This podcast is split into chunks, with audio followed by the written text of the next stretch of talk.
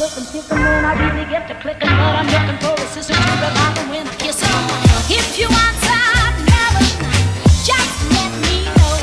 Gracias por conectarte de nuevo a Despeluque Radio. Yo soy Aleja León, la despeluquera, y este es el podcast de las crespas más allá del pelo rizado.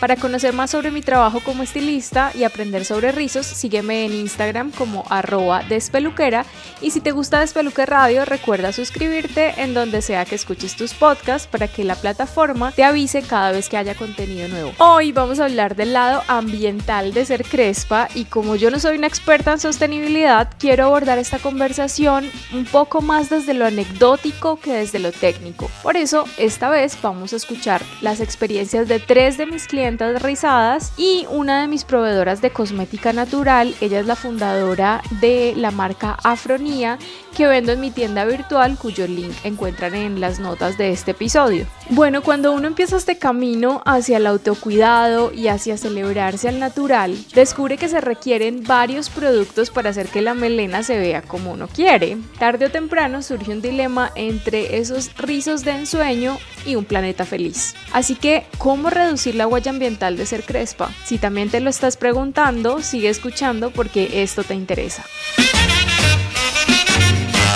yo puedo tener los rulos feos por un día, por dos días, por una semana incluso, o sea, eso no me preocupa, pero el hecho de que haya un empaque plástico por el resto de la eternidad en el planeta solo porque yo no puedo tener una semana con los rulos feos, eso a mí me causa muchísima más ansiedad. Entonces yo comencé como a combinar que, ay, que recetas de champú natural con que bicarbonato, que el vinagre de manzana, el gel de aloe vera entonces como que alargaba la vida del champú convencional porque combinaba, entonces me duraba más, entonces era como menos gastos de empaques al año. Una vez mi mamá empezó a utilizar gelatina sin sabor, así como suena. Coges medio sobrecito, lo disuelves en agua caliente, esperas que se enfríe, pues por ahí en un litro de agua, esperas que se enfríe, la consistencia no debe quedar como gelatina sino más líquida y te la aplicas. Siempre creen que lo de afuera, Alejandra, es lo último. ¿Me entiendes? No le han dado la oportunidad al mercado nacional a los productos nacionales.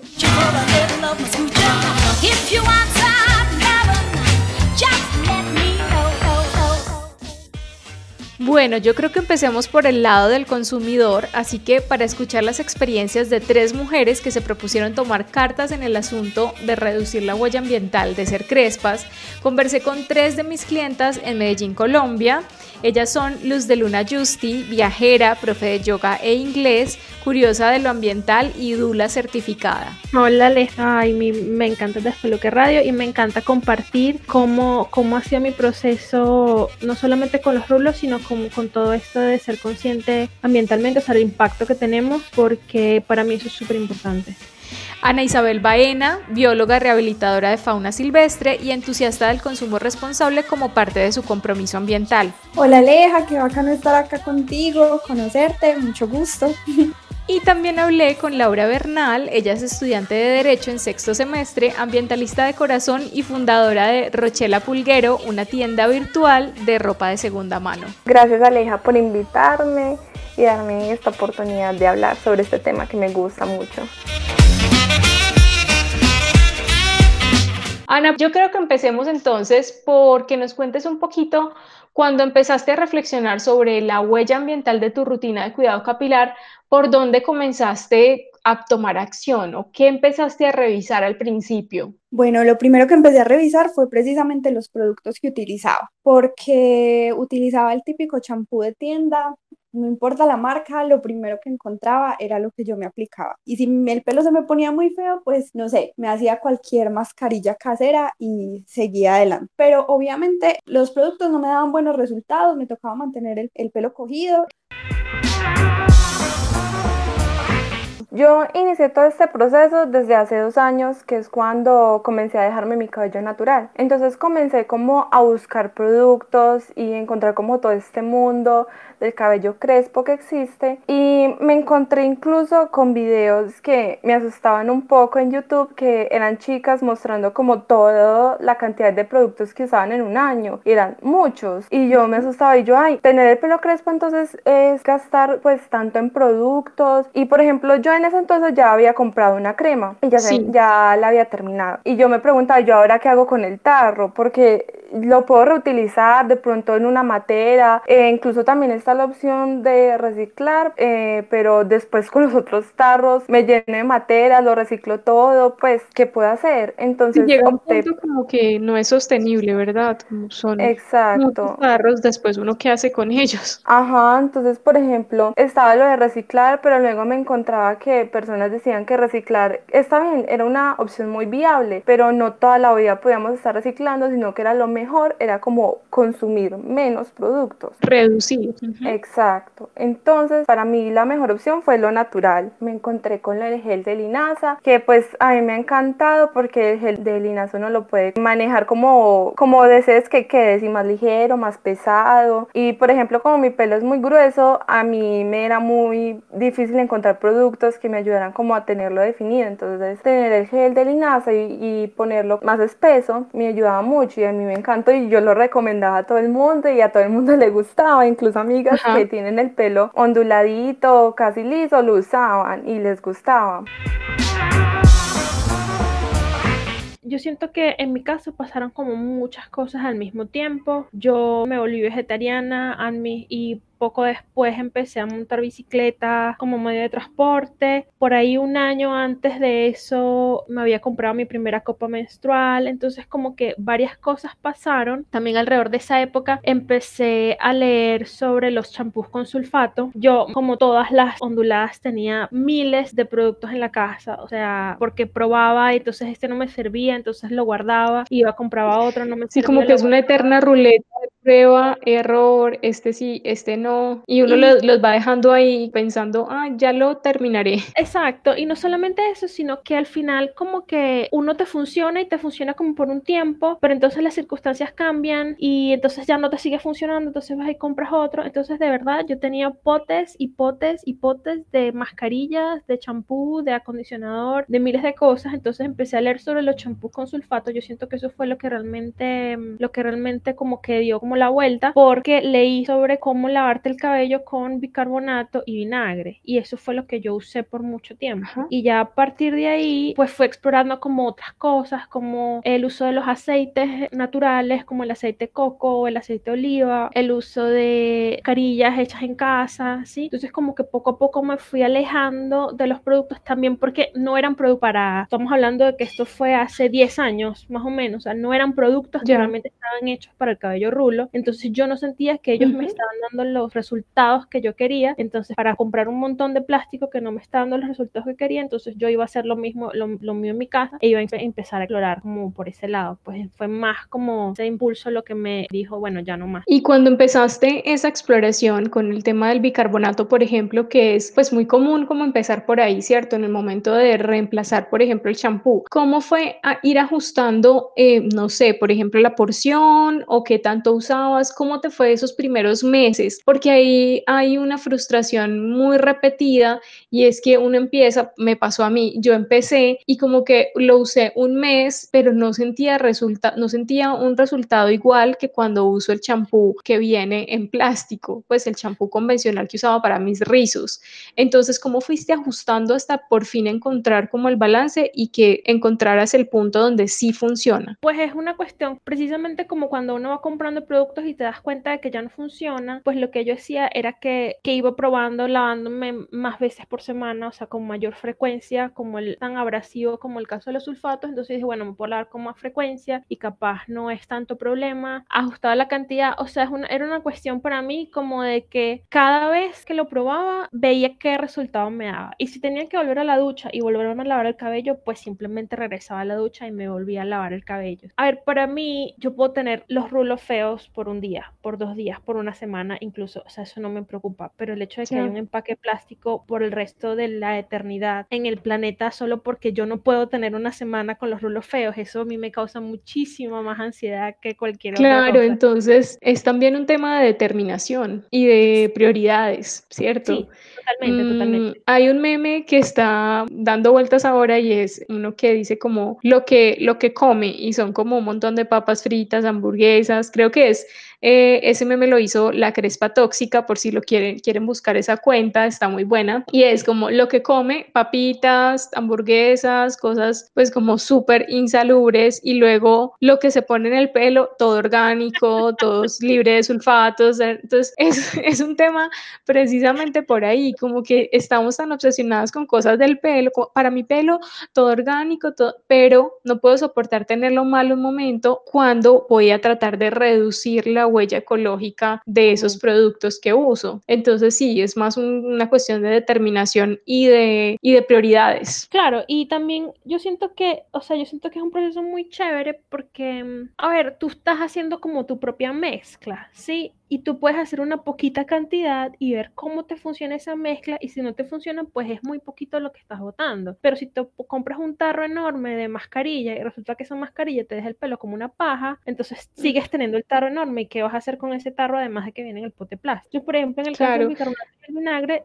yo a veces solamente uso el vinagre porque me deja el pelo maravilloso, sí, había días en los que solamente uso el vinagre, yo uso el de manzana y me deja el pelo súper suavecito, entonces eso me ayudaba a contrarrestar que quizás el bicarbonato me lo dejaba un poco más tieso o pues me ponía un poco más de aceite de coco, o sea, iba también como jugando con otras cositas. Hola despelucada, espero que estés disfrutando del episodio. Interrumpo mi propio programa para contarte que la Escuela de Rizos ya está disponible si necesitas ayuda con tu melena. Se trata de mi programa de mentoría personalizada de tres sesiones para que juntas diseñemos un plan de acción que le devuelva la vitalidad a tus rizos. Ve a www.despeluquera.com y entérate de los detalles. Son 30 días para domar tu melena. El link está en las notas. Ahora, volvamos al episodio. Y ahora cuéntanos un poco de, la receta casera que dijiste que usas. ¿Qué usas para definición? Bueno, para definición, yo empecé usando lo que todas me imagino que usamos, Habital, Sedal, nada me funcionaba. Marcas regulares, ajá. exactamente las cremas para peinar no me funcionaban, me daba un volumen horrible, bueno, no, no se definía. Una vez mi mamá empezó a utilizar gelatina sin sabor, así como suena. Coges medio sobrecito, lo disuelves en agua caliente, esperas que se enfríe, pues por ahí en un litro de agua, esperas que se enfríe, la consistencia no debe quedar como gelatina, sino más líquida, y te la aplicas. o sea que queda como un gel fluido. Queda como un gel, exactamente. Al quedar como un gel no te van a quedar los crespitos tostaditos y no se van a poner blancos cuando el pelo se seque, porque es muy poquita concentración. ¿Y te aplicas crema de peinar primero o, algo, acondicionador? No, no te aplicas ningún producto primer como antes del gel. producto primer. No, simplemente champú y acondicionador en la ducha, salgo de la ducha, me aplico la gelatina sin sabor y listo. Esa es mi rutina. ¿Y cuánto te dura la gelatina sin sabor? ¿Cuánto me dura? Eh, el producto preparado cuando lo diluyes en agua, ¿cuánto dura? ¿Hay que refrigerarlo o dura Hay que refrigerarlo. Hay que refrigerarlo porque igual es colágeno, entonces las bacterias son felices comiéndoselo, pero en la nevera me dura la botella, no sé, por ahí cuatro o cinco días y la vuelvo a preparar. Entonces supongo que no preparas demasiado, preparas como el poquito por semana que te gastarías. Exactamente. ¿Y cómo te va con el tema de duración de la definición? ¿Cuánto te duran los crespos? ¿Cada cuánto te lavas el pelo? Yo me lavo el pelo cada tres días y eso me dura. O sea, al otro día yo me levanto con el cabello como si estuviera recién peinado. No me lo pongo, eso sí, todo el tiempo me lo mantengo suelto, me lo lavo, lo dejo secar suelto y me acuesto con el suelto y me levanto como me lo peiné.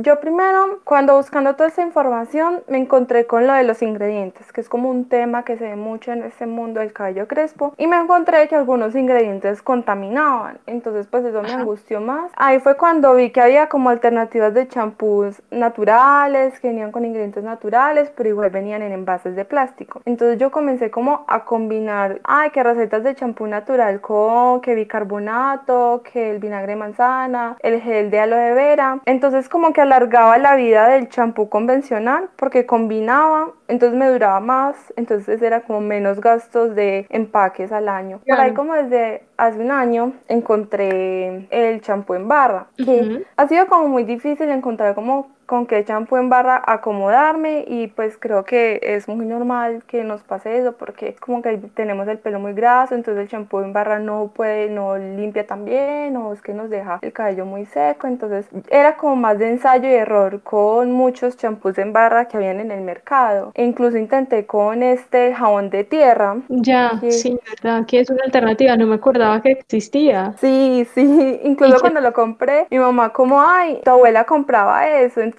yo como, La mía también.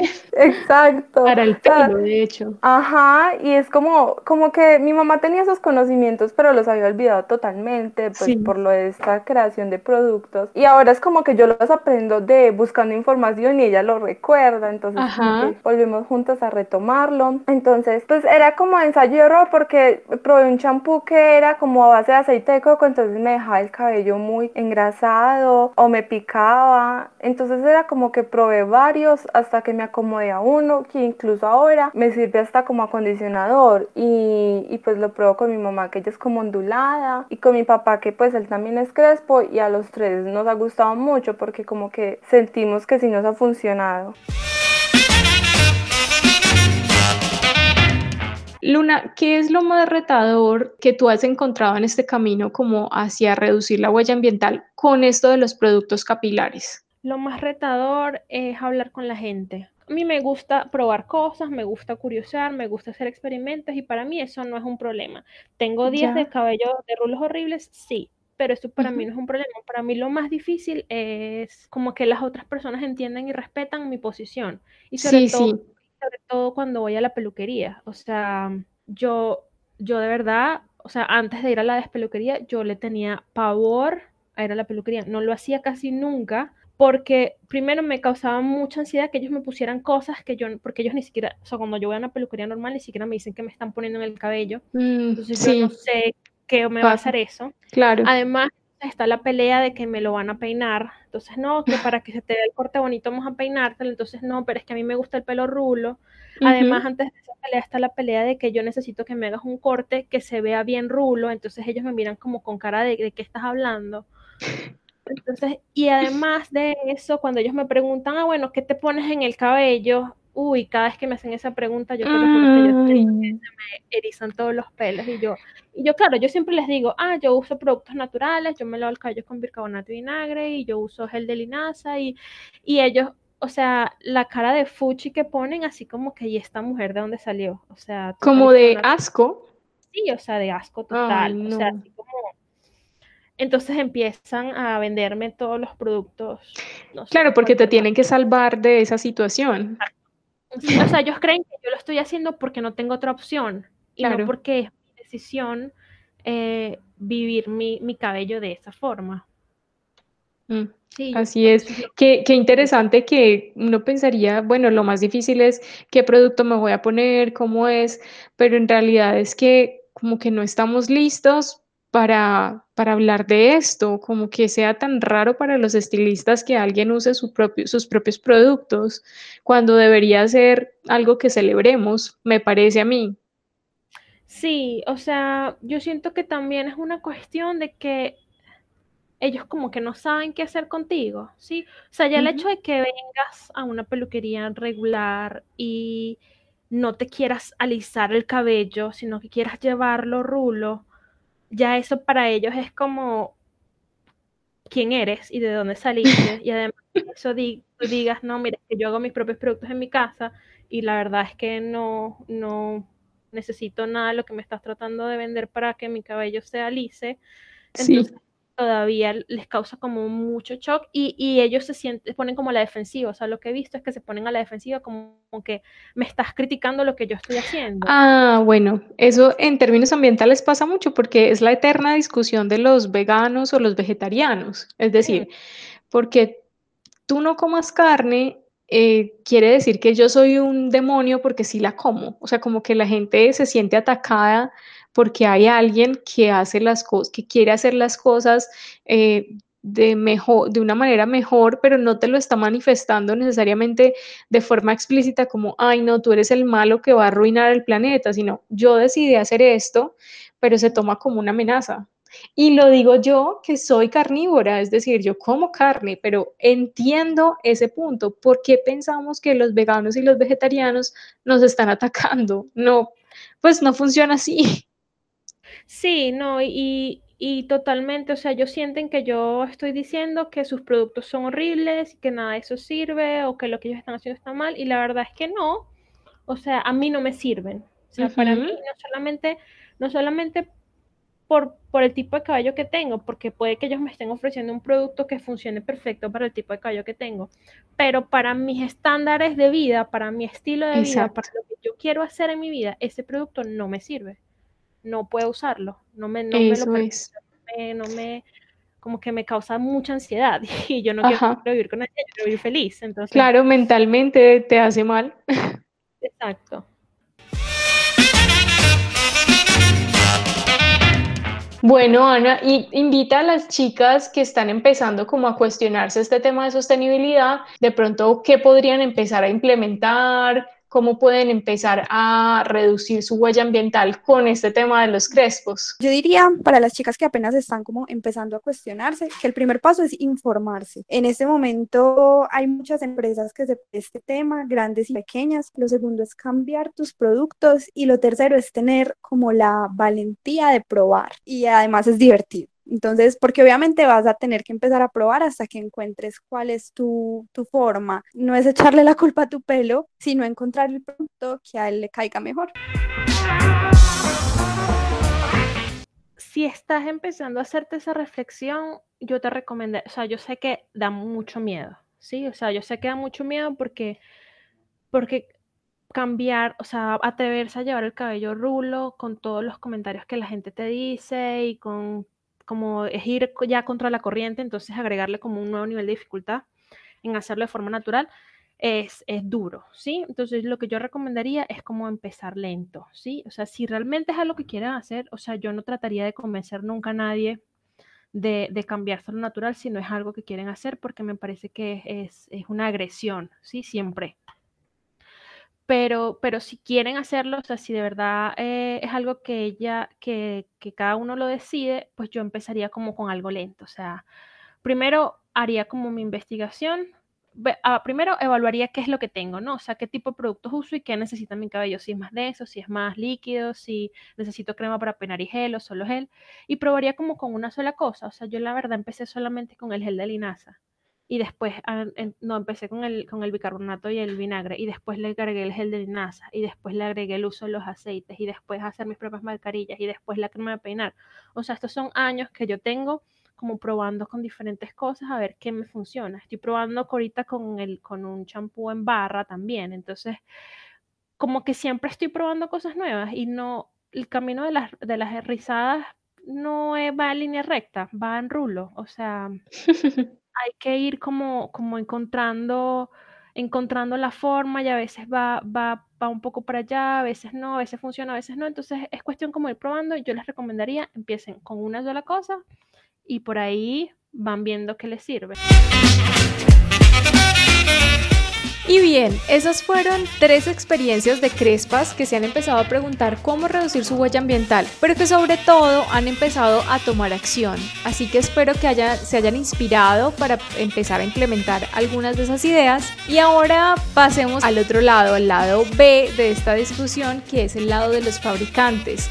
¿Cómo es abrir una fábrica de cosmética natural para rizos en Colombia con un enfoque ambiental? Y para conocer ese lado de la historia, escuchemos a Jessica Bravo, ella es cofundadora de Afronía, una marca colombiana de cosmética natural para pelo afrorizado. Hola Alejandra, buenas tardes, buenas tardes a todas y a todos. Jessy, yo creo que empecemos con que nos cuentes un poquito cuando pensaste en crear una marca para cabello rizado, ¿por qué decidiste que fuera natural? ¿Por qué decidiste darle ese enfoque de sostenibilidad? Bueno, cuando se me ocurrió la idea, que no fue una idea que nació sea, como para mí que fuera muy seria, sino que fue algo que se cruzó con un proyecto, con un estado en el que yo en ese momento estaba como atravesando, que era básicamente volver a mis raíces, conocer eh, en sí quién era Jessica Bravo, porque yo quería conocer, o sea, quién era la persona que estaba detrás del cabello liso. Bueno, entonces le dije a mi prima, Karen, que en ese tiempo era mi socia, que también atravesaba como por el mismo proceso, las dos nos habíamos hecho el gran corte y ella me llevaba un año de ventaja, que porque no inventábamos productos o creábamos unos productos para cuidar nuestros cabellos, pero de una forma natural, porque no tenía cierta lógica seguir empleando productos químicos, ya que habíamos tenido un proceso muy largo con ellos, habíamos utilizado eh, productos químicos por más de una década, entonces que sería bonito eh, iniciarnos, adentrarnos en un proyecto donde pudiéramos cuidar nuestro cabello natural de una forma natural, básicamente. Entonces ahí empezó como que toda esta idea de afronía. Empezamos a buscar cuáles eran los aceites más recomendados para este cabello, mantecas, empezamos a consultar en Buenaventura también cuáles eran las plantas que utilizaban esas matronas o esas abuelas para cuidar sus cabellos. Con ellos nos encontramos con sin fin de recetas más que uno ni se podrá imaginar. Claro, yo me imagino. y cosas, que hasta se, están perdiendo pues en la tradición oral. Exactamente, cosas que eh, Alejandra vos encontrabas en tu patio y vos la tomabas como maleza, ¿me entiendes? Entonces ah, empezamos a encontrarnos con ese poco de cosas y básicamente empezamos fue como que a eso, a experimentar con extractos y demás. Después de eso lo llevamos a una feria de emprendimiento que había en la San Buenaventura, sacamos muy pocas muestras, esa fue la verdad, sacamos como unas 30, 30 muestras de cada producto y los productos fueron como que un éxito, la gente quería saber mucho más de la marca entonces dijimos, bueno, mira, podemos equivocarnos y que fracasemos o podemos ir a otro nivel con estos productos. Ahí fue cuando decidimos crear la página de Instagram y decidimos, bueno, vamos también a irnos por la parte educativa, ¿no? Entonces, Además que me gusta mucho que ustedes son muy consecuentes pues con esto que cuentas, con la parte de, exacto, como uno en la transición dice, bueno, voy a parar de usar estos productos, pero en el tema de volver al pelo natural es como que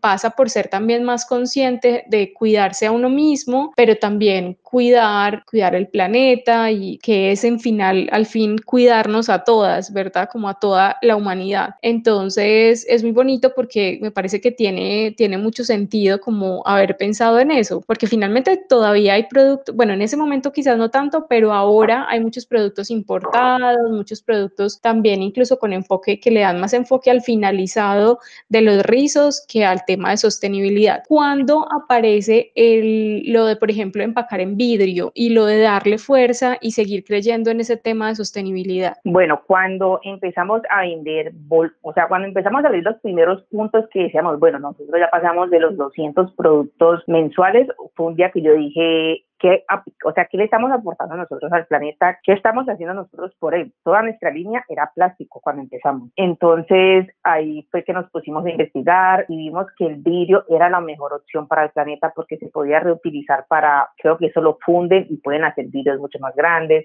se podía reutilizar en la casa, o sea, les puede dar sin fin de usos. Y las tapas de aluminio también se funden y con eso es que ayudan a hacer eh, parte de los puentes, si no estoy mal. Creo que una vez leí por ahí. Entonces nos arriesgamos y dijimos, bueno, como todo lo que ha sido la gastronomía ha sido como un riesgo, vamos a ver qué sucede. Cambiamos toda nuestra línea de vidrio, nada más dejamos los dos, dos envases, que son los de la ducha, el bálsamo y el champú, por lo que nuestros productos también utilizan niños. Ese es un tema que también hemos querido como que, cambiarnos también a toda, absolutamente toda la línea de vidrio, pero creo que hace un poco más, nos falta como un poco más de pedagogía con los padres, que haya como que ese cierto acompañamiento para poder dar ese paso, porque pues el vidrio, el jabón, agua, baño, no, a veces no creo que sea una muy buena como una muy buena mezcla. Entonces estamos como que en ese proceso de seguir tomando decisiones.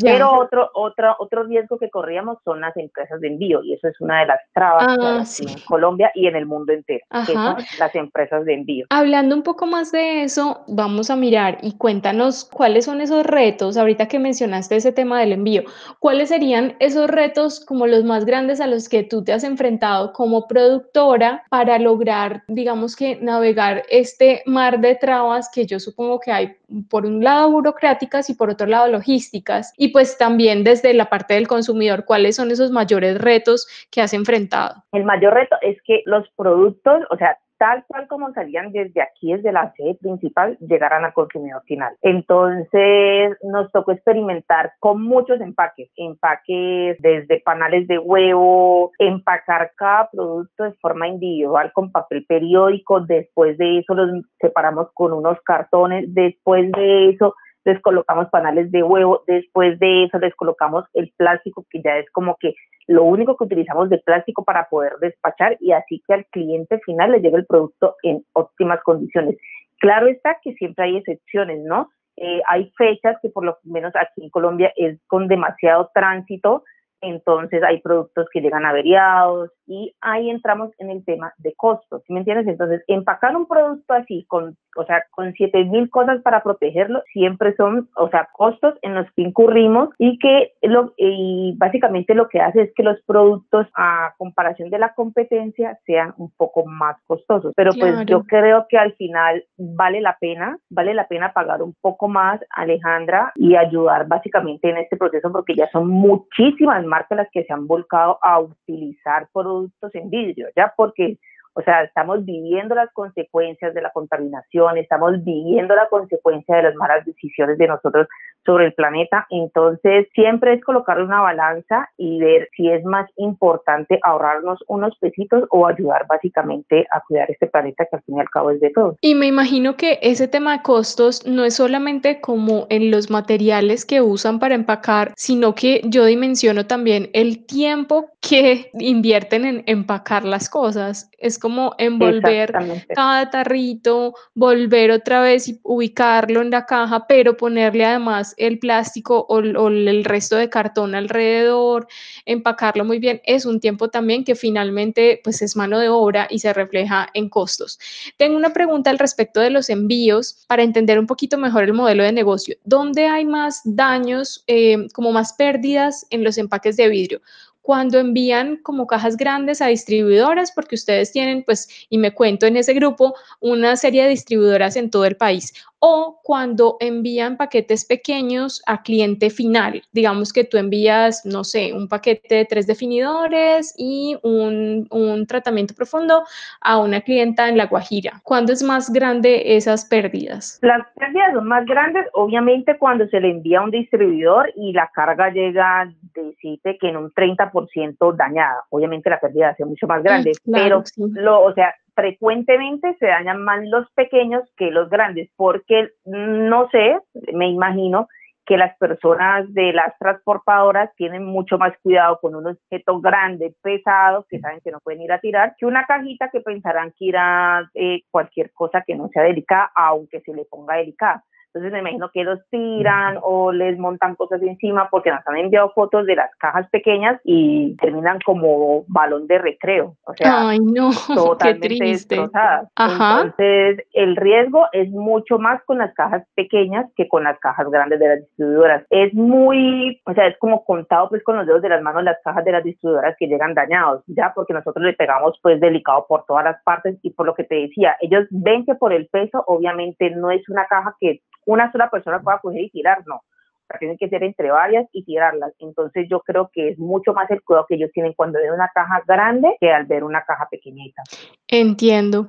¿Y qué otros retos, eh, además pues de la parte de logísticas de envío, eh, ves en esta parte pues a nivel de empaque, pero también, no sé, de tu sistema de producción, de conseguir materias primas? ¿Qué otros retos hay en producir cosmética natural en Colombia? Mira, los retos, si yo te quería hablando aquí los retos, los retos son muchísimos, pero por lo menos en la parte de los envases, que es el tema que venimos tratando, aquí en Colombia solo hay un, solo proveedor grande, o sea, es un solo de envases de vidrio y ya lo que más deja son proveedores. Entonces, hace meses tuvimos que este proveedor se le dañó un horno nosotros no sabíamos, ahí fue cuando nos dimos cuenta que pues para Colombia era más un solo proveedor casi de vidrio grande eh, y empezamos a llamar a todas partes, a todas partes que tuvieran ese, ese envase, no importaba si nos tocaba pagarlo casi al doble, pero todos nos decían, no, está agotado, está agotado, está agotado, está agotado, entonces nos dimos como la tarea como que, hey, está agotado, eh, pero ¿cuál es su proveedor? Y cuando empezamos a escribir el nombre, el nombre del proveedor, pues del productor más grande, todas coincidan con la misma. Entonces es uno solo abasteciendo a muchos proveedores. Entonces el día que ese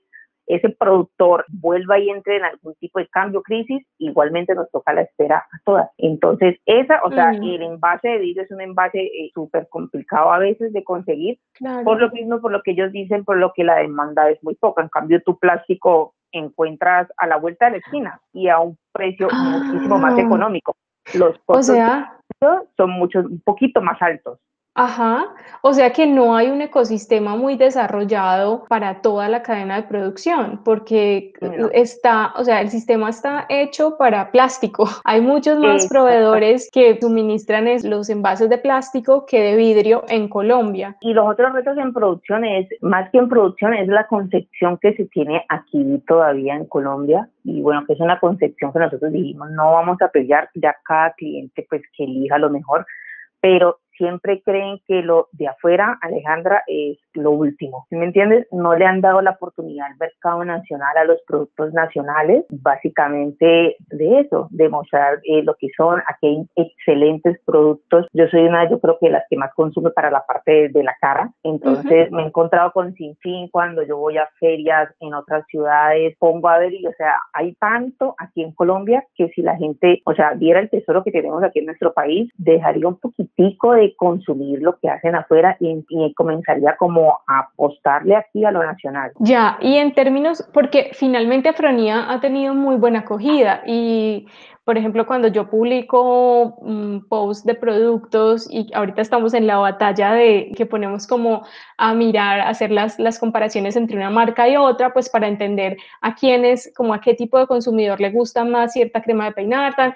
Afronía tiene sus super fans, ¿cierto? Entonces, ya cuando alguien se decide a comprar, porque también es un nicho de mercado específico, ¿cuál sería como tu consumidor ideal? Digamos, en cuanto a consumidor, ¿Qué retos enfrentan los productores de cosmética natural? Porque entendemos que por un lado, por el lado del consumidor, entonces hay un tema de costos, que hay que ser conscientes de que los productos de cosmética natural muchas veces van a ser un poco más caros, ¿cierto?, que el resto de los productos. Mm, para mí eso no es del todo cierto porque depende con qué se compare.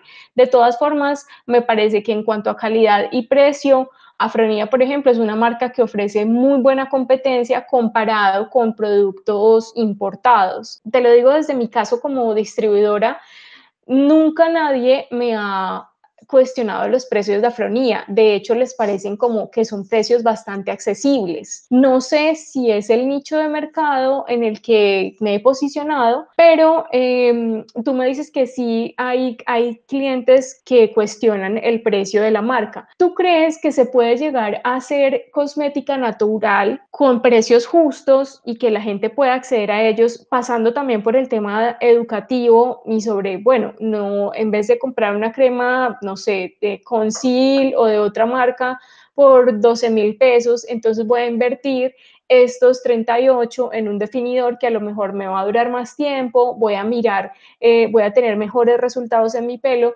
¿Tú qué reflexión has hecho como al respecto? Nosotros creemos, y yo estoy casi segura porque yo siempre, o sea, yo cuando desarrollo los productos y cuando miro los precios, yo me pongo del lado tanto del cliente final como también de distribuidores. Entonces yo digo, yo pagaría eso por este producto, yo como clienta sería un buen producto a vender y me parece que los precios son lo más justo en cuanto si estamos hablando de calidad. O sea, nada que sea, Alejandra, o sea, todo lo que provenga con extractos vegetales, naturales, productos que contengan mucho menos químico que lo habitual, nunca van a ser económicos. Empezando de los mismos ingredientes que llevan hechos, son productos costosos porque es un, te digo, en la, te estoy hablando de la parte de la cosmética, porque es como que un área que recién está siendo explorada. ¿Sí me entiendes? Entonces, por lo menos ahorita hay empresas eh, que se dedican, yo por lo menos nada más conozco una sola empresa aquí en Colombia que se dedica a hacer pigmentos naturales a bases por lo menos de remolacha, de cúrcuma, de zanahoria, de no sé qué, de la, de la espinaca. Entonces yo me les imagino todo el proceso y conseguir esos pigmentos es algo muy costoso sobre un colorante cualquiera que tú vas a encontrar en el mercado. Entonces eh, las clientas y las personas que estén utilizando o sea, estos productos naturales siempre tienen que darse cuenta que como es una sí es como una área que todavía es inexplorada, que son muy pocos los proveedores. Sobre todo en Colombia, ¿verdad? Que todavía estamos muy crudos en ese tema de desarrollar la cosmética natural. Me imagino que en otras partes ya habrán, o sea, hay como una cadena de producción, tema que estabas hablando, ese ejemplo de los cosméticos, de los pigmentos naturales. Aquí como es tan escaso, pues resulta mucho más caro, pero también yo creo que se puede revertir en el sentido inverso, y es que cuando haya más demanda, que la gente prefiera los productos eh, naturales y les vaya mejor a esas marcas, pues seguramente van a poder surgir nuevos emprendimientos en la cadena de suministros. Entonces, exacto, ya van a haber mucho, o sea, cuando eso es ley de oferta y demanda, cuando hay muy poca demanda, o sea, la oferta va a ser altísima. Entonces, a medida que este mercado vaya creciendo, el mercado de lo natural y de lo vegetal vaya creciendo, entonces vamos a tener nosotros como productores muchas más, o sea, muchas más opciones para escoger a nuestros proveedores y mirar cuál es el mejor precio. Pero mientras que no lo haya, nos toca adaptarnos básicamente a los precios que ellos digan, que ellos nos den y muchas veces ellos sean obviamente descuentos, pero pues son compras altísimas que nosotras todavía no estamos listas para hacer como empresa. Pero igual hay otra parte aquí que me gustaría tocar y es que por lo menos nosotras, yo cuando tengo clientes así, son muy pocas, esa es la verdad, Alejandra, son muy pocas, son contadas unas manos las clientes que piden rebaja. Me pongo como que a verlas, a chismosear, como diríamos nosotros coloquialmente, y veo que han hecho inversiones mucho más grandes, pero en productos extranjeros. Entonces ahí es donde yo les digo a las chicas, o sea, ¿cómo así? Lo que compras en el extranjero te parece muy económico pagar eh, casi 38 mil pesos por un champú de 250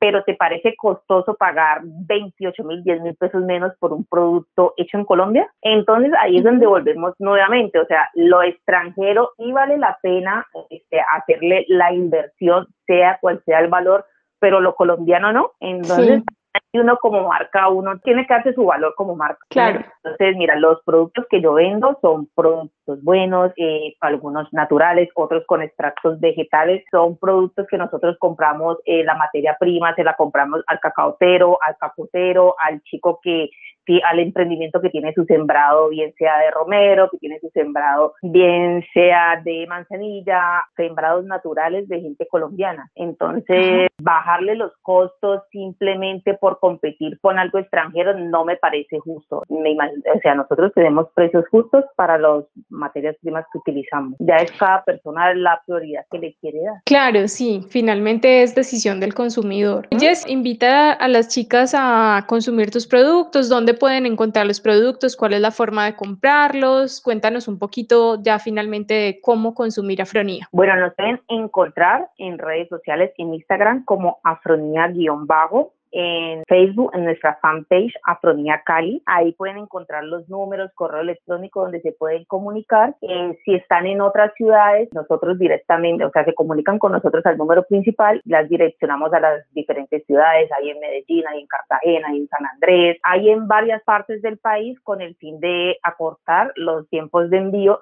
si no tenemos la formilla en el sitio donde la persona está, ahí sí recurrimos al envío. Entonces nos pueden encontrar en estas partes y comunicarse a nuestros números. Muchísimas gracias Jessy por este tiempo que nos has dedicado y por contarnos en detalle cómo es producir cosmética natural para rizos en Colombia. Te agradezco mucho por tu tiempo. Listo Aleja, muchas gracias por la invitación. Saludos a todas y a todos los que se tomaron el tiempo de escucharnos, de dedicarnos unos minutos de su tiempo para conocer un poco más del emprendimiento y esperamos que sigan consumiendo local, que esto les haya aportado un poquitico y ampliado sus conocimientos acerca de lo que es afronía. Muchas gracias a todas y a todos.